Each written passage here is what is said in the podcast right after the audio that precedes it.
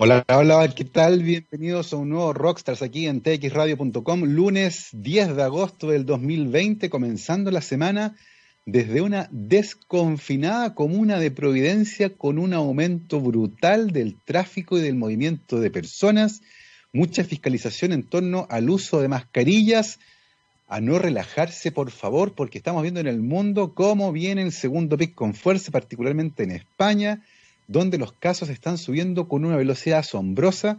También en varias partes de Estados Unidos, donde la verdad nunca tuvieron un pic, como que llegaron a una meseta y ahí se mantuvieron eh, porfiados los gringos con el uso de mascarillas. Acá comenzamos como mm, nuestros programas habituales en el último tiempo, haciendo un resumen del estatus de la pandemia por coronavirus que entrega el Ministerio de Salud.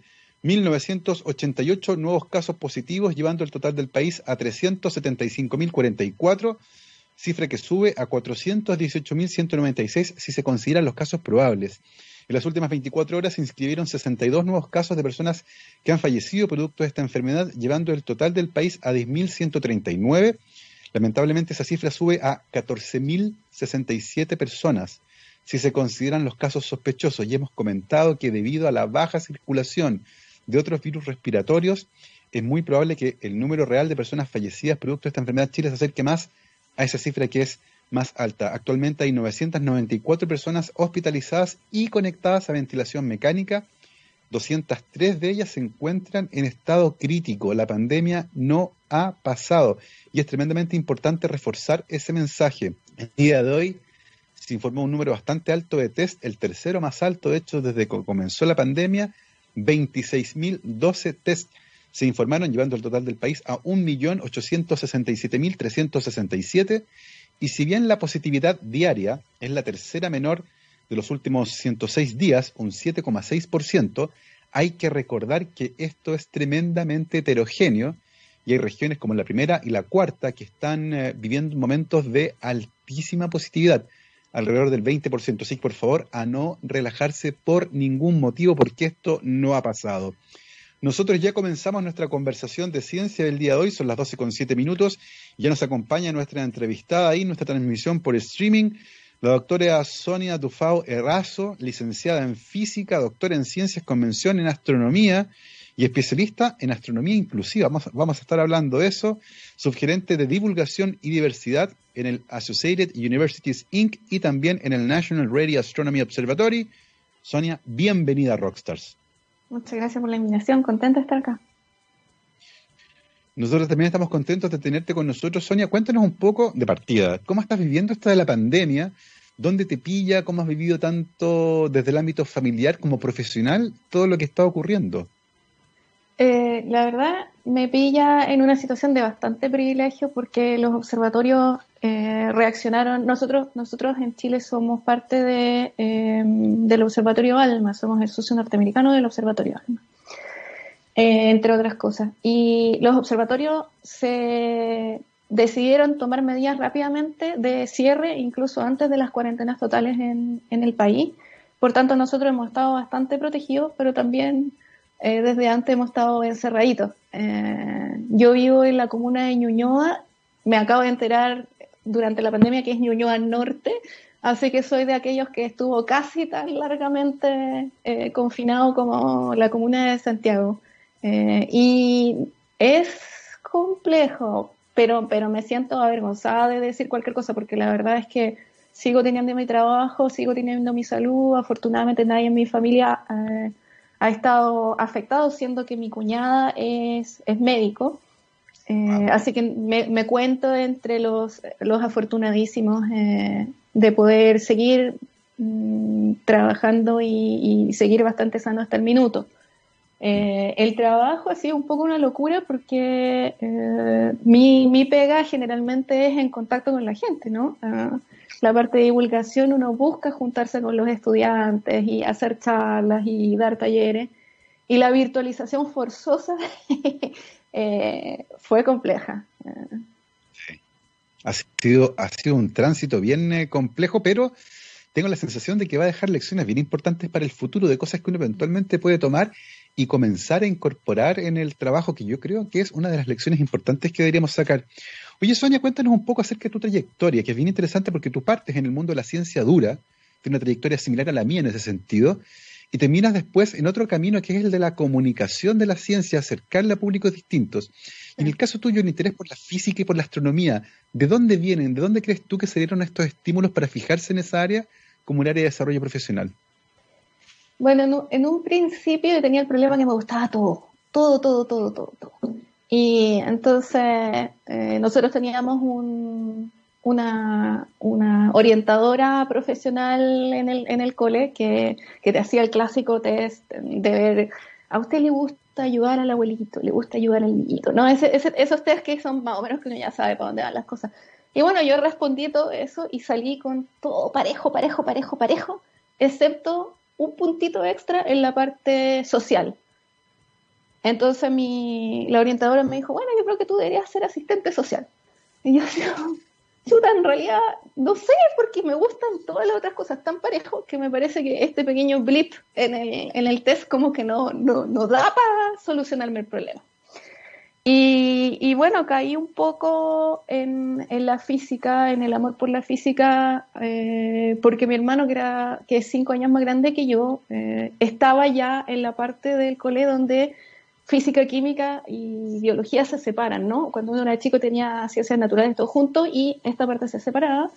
Y alguna vez lo escucho conversar con el que fue mi amado profe de física, pero no me tocaba todavía, y, escucho que le dice que todas las cosas están hechas de lo mismo, refiriéndose a los átomos. Entonces, para mí esa fue la solución, porque yo dije, bueno, si todo está hecho de lo mismo, entonces esencialmente si yo estudio los átomos, voy a aprender sobre todo, todo, todo, todo. Te estoy hablando de una cabra de, no sé, 8, 9, 10 años. Y para mí esa fue la solución. Entonces ya yo quiero estudiar física, yo quiero estudiar física, ¿cómo se hace para estudiar física?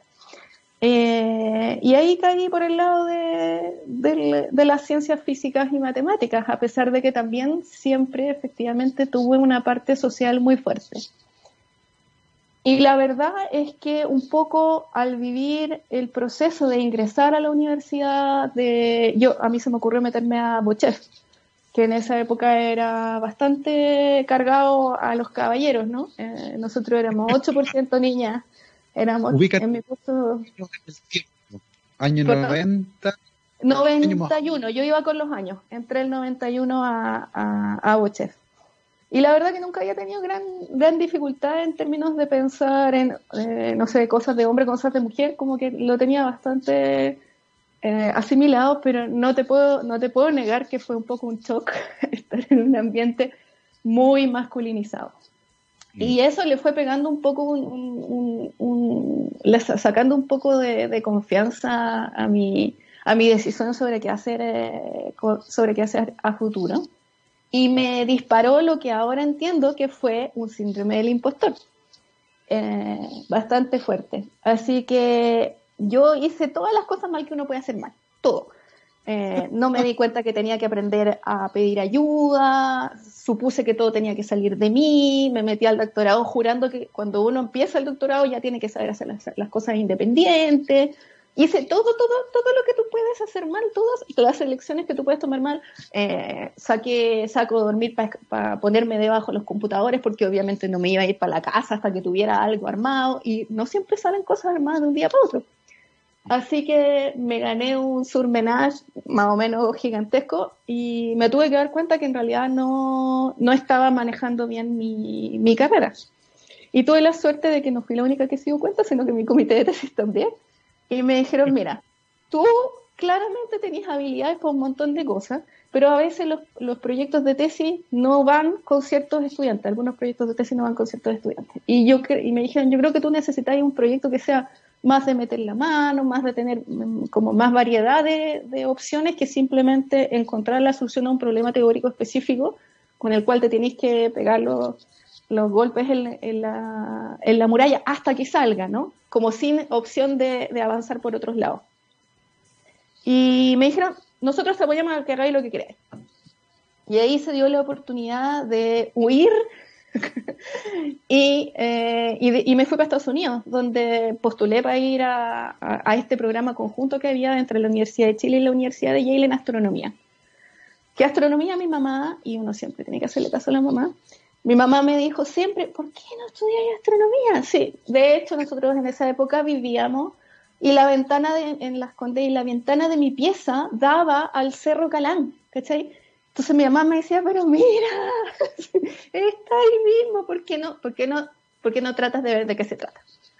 Y, y bueno, hacia el final investigué, me metí, me fue con toda la energía del que va por segunda vez a hacer algo, diciendo, oye, las oportunidades no son infinitas. Y rompí un poco con parte del síndrome del impostor, que es lo que vamos a conversar más adelante, para poder sacar mi carrera ahí. Pero al finalizar me volví a sentar y a pensar, a ver, ¿qué quiero hacer?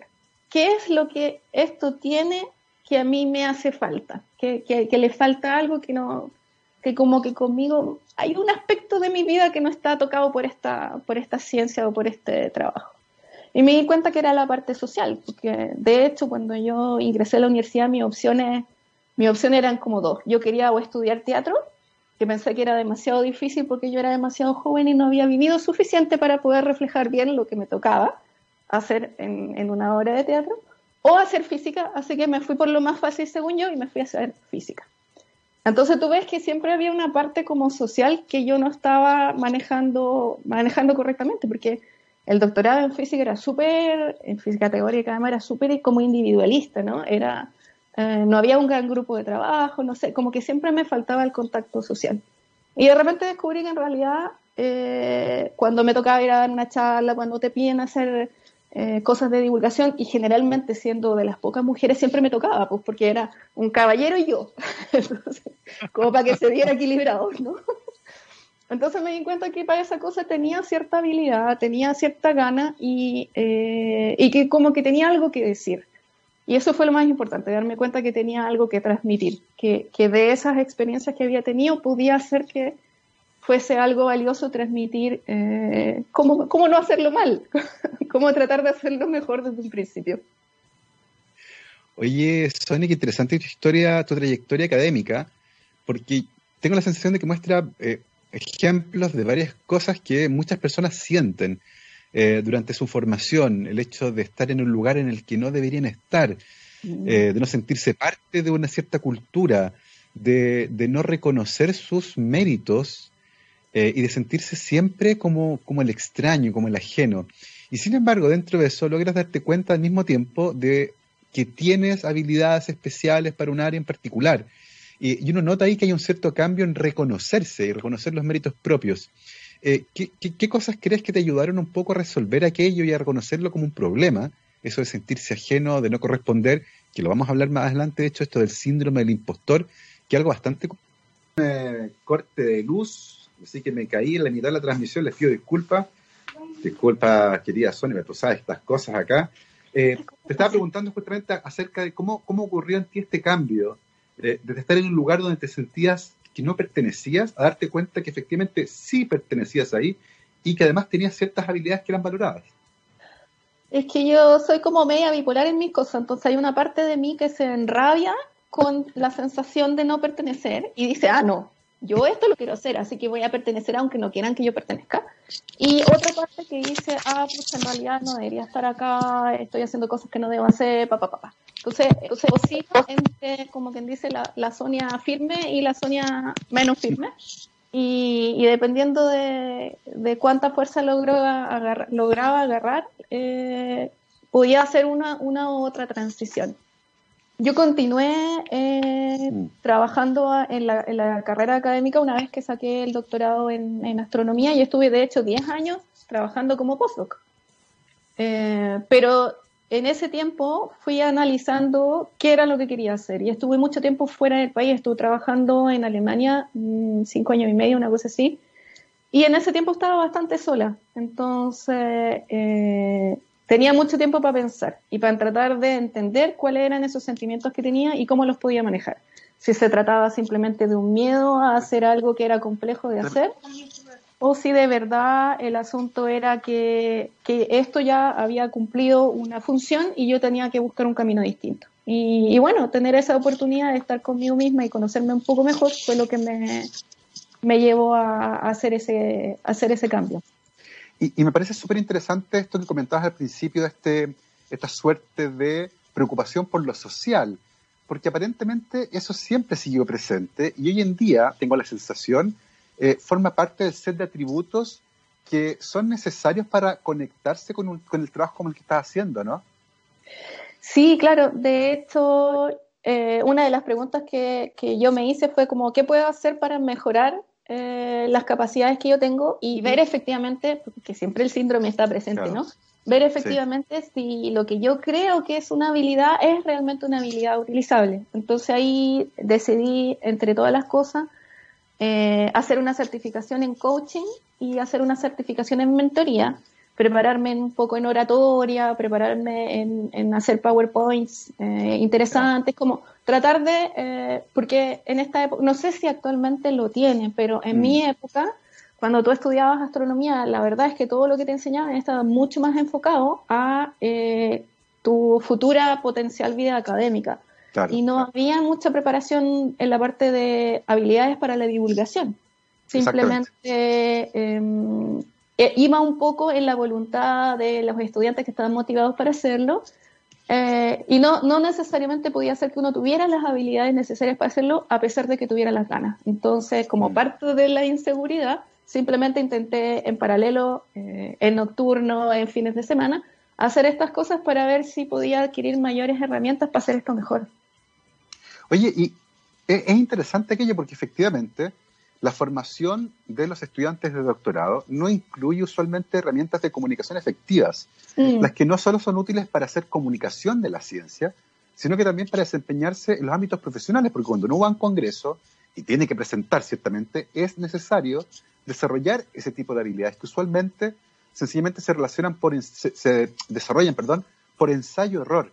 Em, ¿Cómo visualizas tú esa problemática en la formación, por ejemplo, de los estudiantes de astronomía? Eh, ¿Te da la sensación que sería bueno incorporar de base una formación mínima en comunicación, en habilidades comunicacionales? Absolutamente, porque tú tienes que pensar que la, carrera clásica, el, objetivo clásico de los estudios eh, de, académicos eran efectivamente terminar siendo el profe universitario que se dedica a la investigación y probablemente también de vez en cuando a, hacer clase dependiendo del medio ambiente en el que tú terminas. Pero la realidad actual es que esa es una de múltiples opciones que tiene una persona cuando estudia una carrera científica. Mm. Pero nosotros quizás, no estoy segura actualmente, algunos, sé que algunas universidades han hecho los esfuerzos de, de variar esto, pero en muchas otras todavía en el fondo la formación es hacia que tú hagas una parte de lo que puedes hacer y la otra parte, la divulgación o por ejemplo el manejo de grandes eh, sets de datos si tú eres un teórico y cosas por el estilo, no lo aprendes hasta que decides eh, que tu carrera no va a ser la carrera académica clásica, sino que alguna otra. Entonces sería, yo creo que deberíamos formar a nuestros estudiantes con la posibilidad de toda esa variedad de, eh, de carreras mm. finales, no solamente la clásica, que ya eh, está bastante minoritaria dentro de la cantidad de gente que estamos formando como astrónomos o como científicos.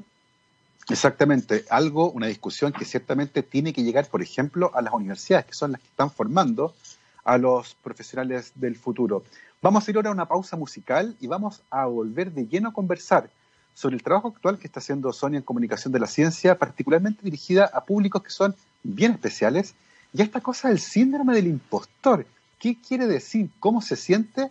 ¿Y por qué es tan frecuente muchas veces, y esto lo digo por la experiencia de conversaciones, con mujeres que están en la academia? Y cómo muchas veces el entorno eh, justamente hace que estos sentimientos y estas emociones sean profundamente masificados. Vamos a irnos ahora con Collective Soul, se llama Shine, vamos y volvemos.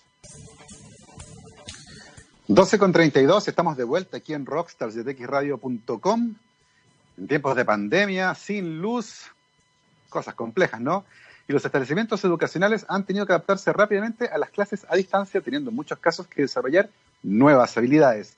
Efecto Educativo, en unión con Core Skills y usando su experiencia de 15 años, crearon Aula del Futuro, un completo programa de apoyo que incluye tecnología especializada, servicios en línea y servicios adecuados, perdón, y servicios en línea para capacitarlos y ayudarlos en este escenario tan complejo. Para más información, visiten www.efectoeducativo.cl. Los encuentran también en Facebook y como arroba efecto educativo en Twitter e Instagram. 12 con 32 y estamos conversando con Sonia Dufao, como les decía, estamos revisamos parte de su trayectoria académica inicialmente eh, y es interesante porque usualmente esa trayectoria académica termina muchas veces haciendo investigación en una universidad, pero en otros casos, y me incluyo, termina en la comunicación de la ciencia. Eh, ¿Qué eventos fueron los que te mostraron, Sonia, que este iba a ser tu camino? Eh, ya no en la generación de conocimiento, sino que en la democratización y distribución de ese conocimiento. Fíjate que pasaron dos cosas juntas. Una fue em, que decidí, decidimos con mi, con mi marido eh, intentar tener una familia. Y entonces pensando en ser mamá, eh, me planteé el hecho de que tenía que estar orgullosa de lo que estaba haciendo y convencida de lo que estaba haciendo mm. para poder planteárselo eh, eventualmente a ese hijo o hija.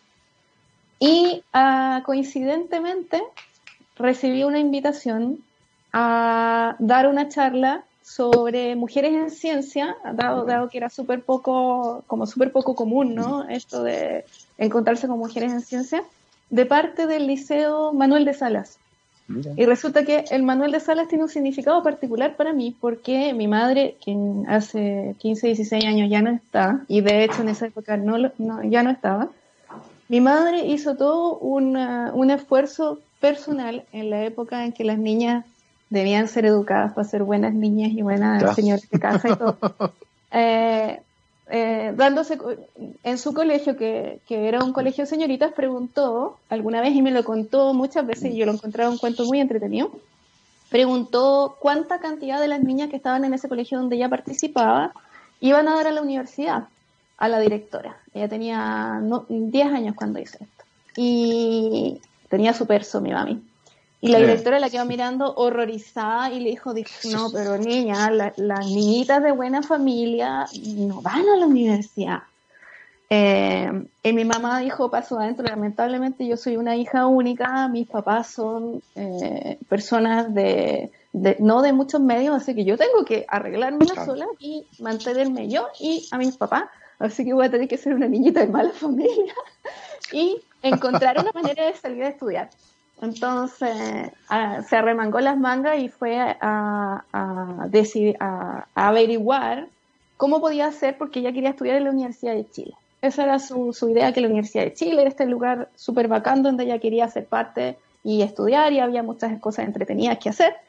Y entonces se eh, descubrió que el liceo, el liceo Manuel de Salas era el Liceo Experimental Manuel de Salas, donde la Universidad de Chile testeaba con sus estudiantes de pedagogía algunas de las nuevas técnicas mm. eh, pedagógicas. Entonces mi mamá fue, como dicen en esa época, tomó el tram solita y se instaló en la puerta del liceo Notable. hasta que, hasta que eh, bicha de 10 años, hasta que explicó que en realidad ella, por supuesto, una niña que tenía que hacerse cargo de su familia y necesitaba estar en un buen colegio y el colegio en el que estaba no le iba a dar la oportunidad y este colegio le iba a dar la oportunidad, así que ella necesitaba un cupo. ¿Qué personaje tu madre? Mi mamá era espectacular. Y llegó a hablar con el director y el director le dijo, pero, ah, pero mi hija, estamos, no sé, ponte tú en, octubre, onda, ni una posibilidad.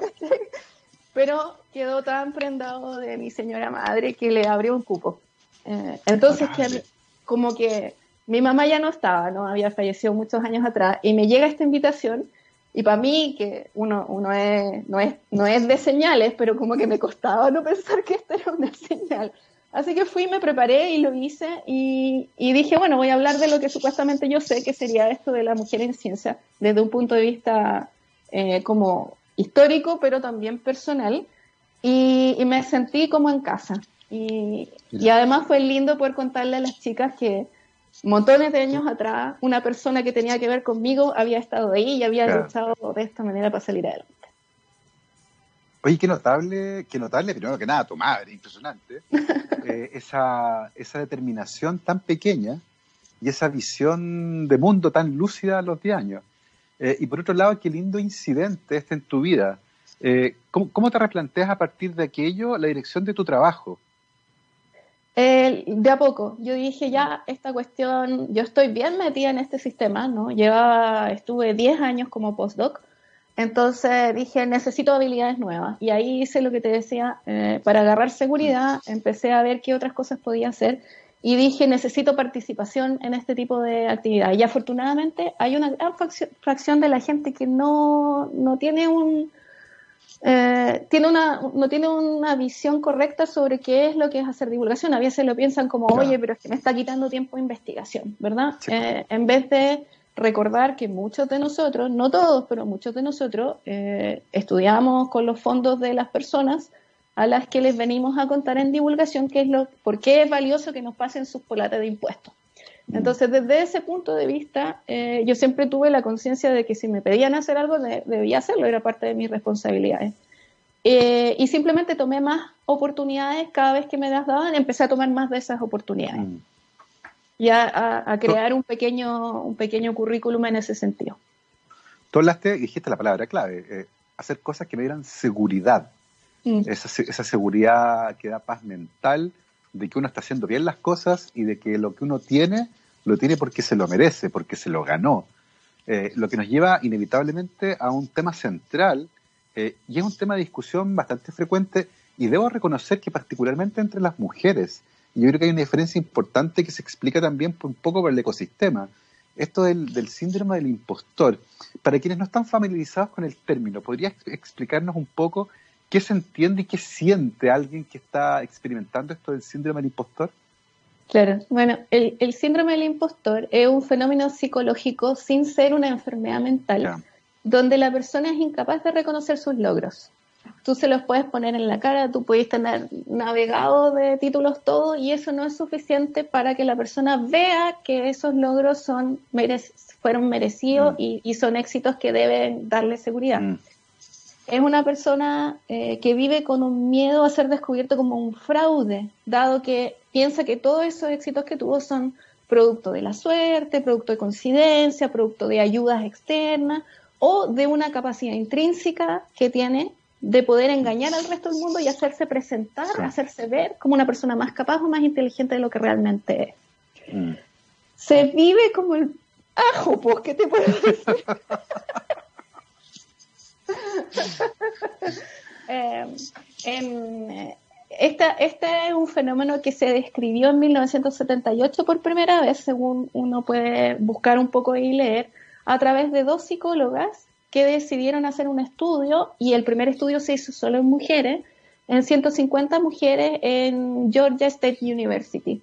Y estas eran mujeres que ellas las escogieron como mujeres que, que habían obtenido su doctorado muy bien o que eran estudiantes, que, que los profesores te decían, estas estudiantes son excelentes, y empezaron a ver, eh, porque muchas veces les estaban llegando estas mismas personas diciéndoles sobre esta sensación de fraude, sensación de estoy al borde del precipicio, no, no puedo lograr eh, hacer las cosas bien una próxima vez, cada vez que lo logro es una casualidad, por tanto la siguiente no lo va a hacer, va a venir un desastre espantoso, papá, papá. Pa, y se dieron cuenta que había un montón de ellas que tenían como un mismo tipo de grupo de eh, sensaciones, sentimientos, y que entonces esto se podía agrupar y conocer como un fenómeno eh, específico. Mm. Y, tú, tú por tu trabajo interactúas muchísimo con investigadoras. Eh, estas conversaciones usualmente se presentan, por ejemplo, de decir, siento que mis logros no me pertenecen, que es todo casualidad, que llegue aquí por A, B o C, pero no por mí. ¿Cómo, lo ves tú, por ejemplo, con las mujeres con las que usualmente conversas? Bueno, nosotros tenemos un grupo de, apoyo psicológico de amistad, eh, conocido como una aquelarre, donde una vez al mes nos juntamos para escucharnos y conversar mm. este tipo de cosas y, las dificultades que hay para navegar un sistema que todavía en muchos aspectos y en muchas ciencias no está adaptado para recogernos, mm. acogernos de una manera eh, igualitaria. Aparte de eso, ponte tú el sábado pasado o hace dos sábados atrás, eh, en la red de investigadoras que participo, alguien dijo, pucha, me siento súper mal, eh, viene, mi, viene mi defensa de tesis y, y, no sé qué hacer porque esta es mi segunda tesis, la anterior no la terminé y me siento con tanto cargo de conciencia. Y entonces yo tiré la bolita así y dije, oye, sí, sabes que yo esta cosita la conozco con un nombre y un apellido y si quieren el sábado próximo podemos conversar de esto. Y, me llegaron 18 y estuvimos las 18 ahí, eh, lagrimita en, la esquina, en la esquina del ojo, porque eh, el, una de las cosas más dañinas del síndrome del impostor es el hecho de que tú no hablas de eso y la gente no habla de esto. Eh, y al llegar el momento tú crees que estás solo, tú crees que es el eres la única persona con esta sensación, eres la única persona que eh, tiene dudas de, su trabajo, mm. tiene dudas de sus habilidades. Y una de las maneras de romper esto es tener un grupo en el cual tú te das cuenta que son muchos los que comparten esto, son tantos como el 70% mm. de los profesionales. Claro. Y, me parece que tocaste un aspecto que es clave, que es que muchas veces esto no se socializa porque uno cree que es el único que lo está sintiendo. Y cuando empiezas a conversarlo, te das cuenta que en realidad es algo que está muy presente y a veces más en algunos nichos en particular. Em, ¿Cuánto ayuda a hablarlo entre ustedes? ¿Y cuánto ayuda que también se conozca fuera de esos círculos para entenderlo bien también? Porque muchas veces quienes no lo han sentido, a lo mejor quienes tienen la suerte de sentirse súper seguros de sí mismos, eh, ni siquiera logran entender este concepto. Eh, ¿cómo, ¿Cómo es el trabajo de visualizarlo dentro de un grupo que lo siente, pero también de externalizarlo? En el fondo, de que se conozca a nivel, a nivel más generalizado el hecho de que uno sabe que en realidad esta es una cosa bien masiva mm. y es, es, presente tanto en hombres como en mujeres, quizás con algunas pequeñas diferencias eh, de cómo se expresa o de cómo se vive, pero que es particularmente presente y muy fuerte en cualquier grupo que se sienta minoritario en un medio ambiente. Por eso también las mujeres en la academia es algo que pega fuerte, porque todavía nosotras somos minoritarias en la academia. Eh, entonces, ¿qué es, lo que uno, ¿qué es lo que uno piensa? Uno piensa al principio, para mi sanación personal, conversarlo con mis amigos es bueno. Pero si lo que tú quieres hacer es un cambio social, si tú quieres eh, que tu experiencia no se repita en otro o se repita de una manera más suave en otro, lo que uno tiene que hacer es tratar de hacer el esfuerzo de proponer esto como algo que debe masivamente conocerse y ojalá temprano en las niñas, por ejemplo, o en los jóvenes, en particular nosotros trabajamos con las niñas porque son la minoría más mayoritaria eh, mm. como minoría representativa de la ciencia, pero en realidad es para todos. Ojalá presentarlo cuando ellas están en la enseñanza media, cuando todavía no lo han experimentado, pero podría ser que les llegue al hacer el mm. gran cambio que es pasar de la media a cualquiera de las carreras o oficios profesionales que quieran escoger. Un cambio es algo que te patea con mm. respecto al síndrome del impostor. Entonces, nosotros desde AWI en RAO nos propusimos que este era un primer paso que queríamos dar para apoyar una vocación científica desde el decirte no te sientas mal si te pasa esto, reconócelo, mm. está en todo el mundo. El hecho que la persona de afuera se vea tranquila no significa que por dentro no, no lleve la procesión, ¿no? Exactamente. es suma, desde mi punto de vista es sumamente importante y es un trabajo que tenemos que hacer mm. como un primer paso para afianzar las habilidades o las capacidades que se conocen como capacidad del siglo XXI de nuestros estudiantes, porque contenido y oportunidad no es todo lo que tú necesitas para tener éxito. Contenido, oportunidad y también la resistencia mientras estás en un sistema que puede que no sea justo, que puede que no sea mm. eh, amable, que puede que no sea inclusivo. Exactamente. Quienes trabajamos en la comunicación de la ciencia estamos familiarizados con esta eh, carga que existe muchas veces en el caso de las vocaciones científicas en las niñas. Eh, de hecho, hay un estudio publicado hace un tiempo atrás que mostraba que las niñas hasta los 5 años se identificaban con las personas muy, muy inteligentes, pero después de los 6 años ya no lo hacen, lo que muestra que desde muy temprana edad hay un desequilibrio en cómo se invita a estas vocaciones. Y tú actualmente tienes un trabajo que es muy bonito en comunicación de la ciencia, pero particularmente en STEM en minorías, por ejemplo, en niñas, pueblos originarios y en personas con discapacidad, lo que permite ciertamente tratar de rebalancear un poco un ecosistema que está desbalanceado desde el principio. Háblanos un poco acerca de ese trabajo, cómo ha sido esto de levantar esa área de trabajo que es muy específica y cómo lo están desarrollando ustedes.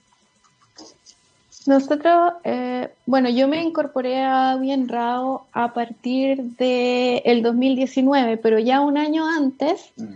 eh, estaba realizando trabajos con ellos porque su misión y su visión es bastante inclusiva cuando era parte del directorio de la Sociedad Chilena de Astronomía.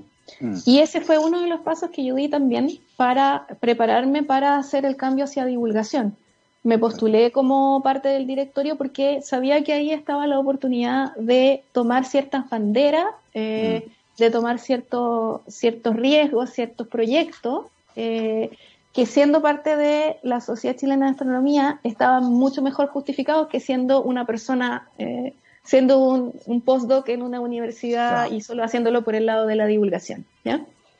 Y ahí eh, me incorporé primero a la parte de astronomía inclusiva desde el punto de vista de em, discapacidad visual, que ya existía un, movimiento, ya existían trabajos en ese sentido. Eh, también la discapacidad visual es más abundante que la discapacidad auditiva. Mm. Y luego me acerqué a la comunidad sorda, que parecía el complemento perfecto para, eh, para trabajar.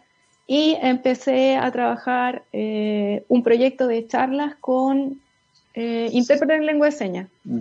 La cosa más sencilla era incorporar, desde nuestro punto de vista, un intérprete a nuestras charlas de divulgación astronómica mm. común y corriente. Y de ahí fuimos aprendiendo un montón. Luego de eso, como parte de la sociedad, logramos hacer una colaboración con Aui y Rao que querían hacer un proyecto de modelos de rol. Y para eso aprendimos un poco de Inspiring Girls, Inspiring Girls Chile, eh, que, tienen un, que tenían un modelo de manejo de, de, como citas rápidas eh, entre modelos de sol y niñas. Entonces partimos ahí, pero la verdad es que lo hicimos crecer en otras direcciones y ahora lo que queremos hacer con este proyecto que se llama Provoca, de promoción de vocaciones científicas, es eh, promoverlas desde un punto de vista no solo de la inspiración, lo que te decía un poco antes, porque mm. está súper bien inspirar a las niñas, pero yo no las puedo dejar botadas ahí. Claro. Porque yo tengo que darles elementos para resistir un, medio viscoso mientras ese medio todavía no sea equitativo, además de contenido de calidad, de manera de eh, apoyarlas a que eh, no sufran tanto ah, adquiriendo los conocimientos que necesitan para hacer lo que deseen hacer. Entonces, tenéis que ir de la inspiración a la acción y hacerlo en forma seria. Y eso es lo que hemos tratado de hacer eh, y el Provoca ahora, aparte de ser un programa de visibilización de la mujer o de las comunidades mm. minoritarias en ciencia, eh, se está transformando en un programa de mentoría.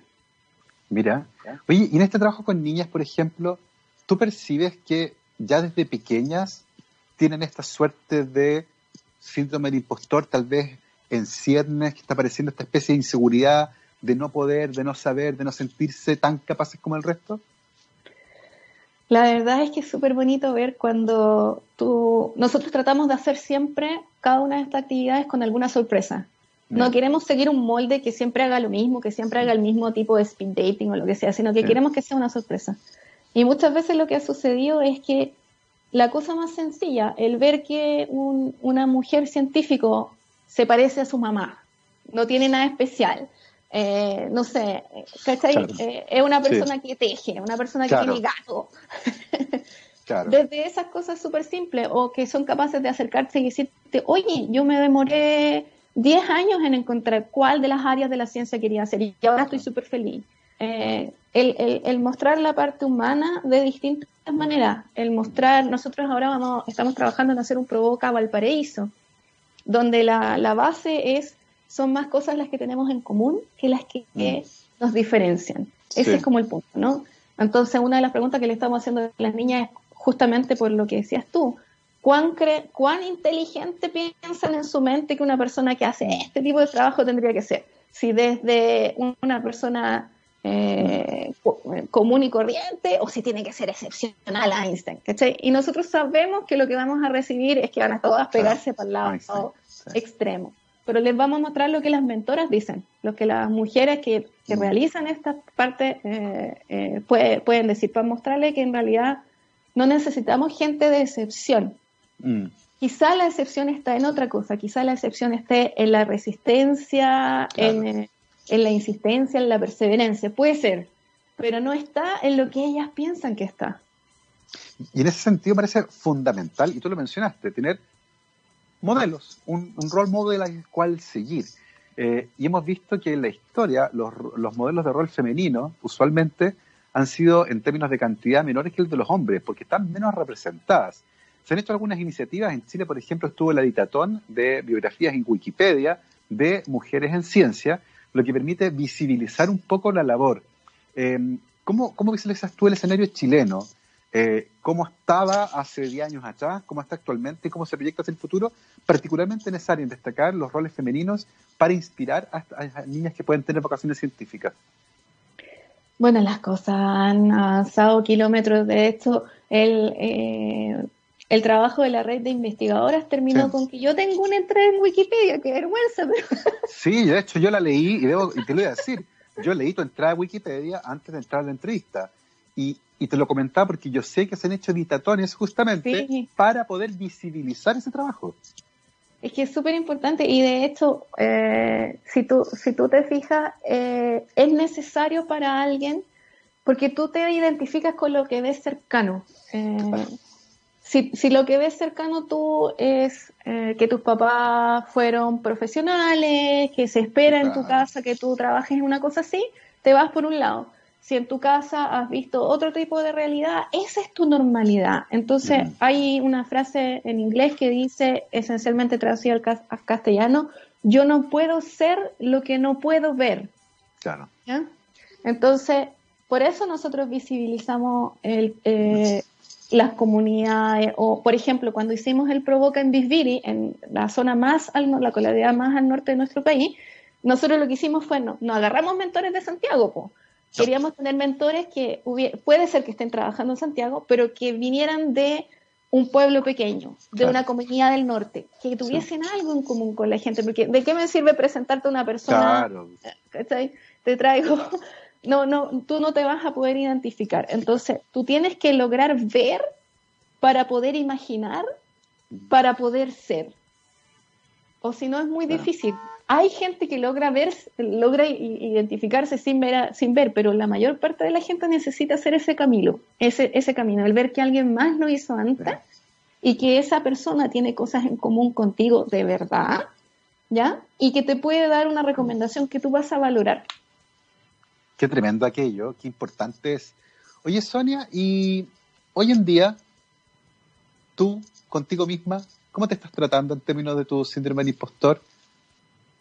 Eh, yo hago eh, técnicas de mitigación. no te voy a decir que lo tengo superado porque no es verdad. Cinco minutos antes de entrar a, la reunión yo estaba así. porque la verdad es que para mí eh, el, el, tener una parte, una parte mínima de personaje público siempre me da una vergüenza paría y una inseguridad muy grande. Pero mi pensamiento es el siguiente. Sí, y es un pensamiento, de hecho, que también es una frase muy conocida de otros medio ambiente, donde dice, si no lo hago yo, ¿quién lo va a hacer? Y si no lo hago ahora, ¿quién lo va a lograr? ¿No? ¿Cuándo? Entonces, eh, si tengo la oportunidad, y es una oportunidad de oro, de poder presentarme, de poder decirle a alguien, oye, yo pateo, la, pateo el síndrome y si hay un, hay un test, tú te puedes hacer un test, lo hice ayer simplemente para, para ver cómo estaba. Tengo 94% síndrome del impostor. Aquí tengo un 94% síndrome del impostor que de todas maneras encuentra manera de mitigar esta cosa, ya sea con respiración profunda y entonces en nuestras reuniones con los chicos hablamos sobre la respiración cuadrada. No sé si tú has escuchado eso. ¿No? Eh, Inhala cuatro veces, mantiene cuatro veces, exhala cuatro veces, mantiene cuatro veces y hace un cuadradito, ¿no? Y eso, porque resulta que nosotros trabajamos con una psicóloga. La primera vez que iba a hacer esta, esta charla, la armamos en conjunto con una psicóloga para que nos explicara un poco y, nos diera números y queríamos tener una, base sólida sobre lo que pudiera hablar. Eh, y ella nos recomendaba el asunto de la meditación recomendaba la meditación y, y, nos, nos, recordaba que la forma en que las personas piensan deja, como ella lo describía, como surcos en tu cerebro. Si tú mm. siempre tienes el mismo pensamiento, siempre vas a tener la misma reacción. Entonces tienes que tener el cuidado de cambiar el, eh, el, discurso interno. Esa persona, esa persona mala onda que te dice que no puedes, tenés que dejar de escucharla y empezar a escuchar a la otra persona que te dice, pero dale, pero entonces yo lo que hago es súper fácil. Mis primeros 30 segundos de pánico, yo no respondo si alguien me hace una oferta. Al 31 segundo digo, ya, intentemos. Y así es como iba avanzando. Qué divertido porque me acordé de El silencio de los inocentes, cuando le preguntan a Clarice si los corderos habían dejado de llorar. Eh, mm. y en el fondo es eso, es como cuando uno supera, finalmente logra entender esas inseguridades que tenía eh, y finalmente al entenderlas las logra superar y finalmente reconocerse, que es también tremendamente importante, eh, validarse uno mismo, porque muchas veces el entorno te lo puede decir, pero si tú no lo crees, si tú no lo internalizas, la verdad es que no sirve de mucho. Así que el mensaje es ese, y ya lo saben, si nos están escuchando, eh, si sienten, si forman parte de este mundo y se sienten así, bueno, Sonia los puede ayudar, se pueden contactar con ella y se pueden meter a estos aquelarres a conversar y discutir, porque nos parece que es una problemática tremendamente relevante, particularmente cuando incide en cómo las niñas deciden qué camino seguir. Y como tu mamá en un momento dijo, yo quiero ese camino y me da lo mismo las barreras, voy a seguir igual, para niñas que no son tan determinadas y que no lo tienen tan claro, a veces es tremendamente importante tener este tipo de ayudas. Así que muchas gracias por hacerlo, es tremendamente necesario. Son las 12.59, se nos acabó nuestra hora de entrevista, te queremos dar las gracias por haberte unido a Rockstars en este tiempo de cuarentena. Fue una conversación tremendamente entretenida y imagino que para muchas y muchos tremendamente iluminadora. Así que muchísimas gracias, Sonia. A ti, Gabriel, y a todos ustedes en el programa. Muchas gracias a todos, muchas gracias a Gabriel que está ahí en los botones llevándonos como siempre el programa. Nosotros nos vamos con nuestro All You Need Is Rock del día de hoy. Nos vamos con Green Day, con esta banda que apareció ahí a mediados de los 90 y que rompió con todo en eh, Radio Científicamente Rockera. Nos vamos con Hatching a Ride. Hasta mañana, que estén muy bien. Chao, chao.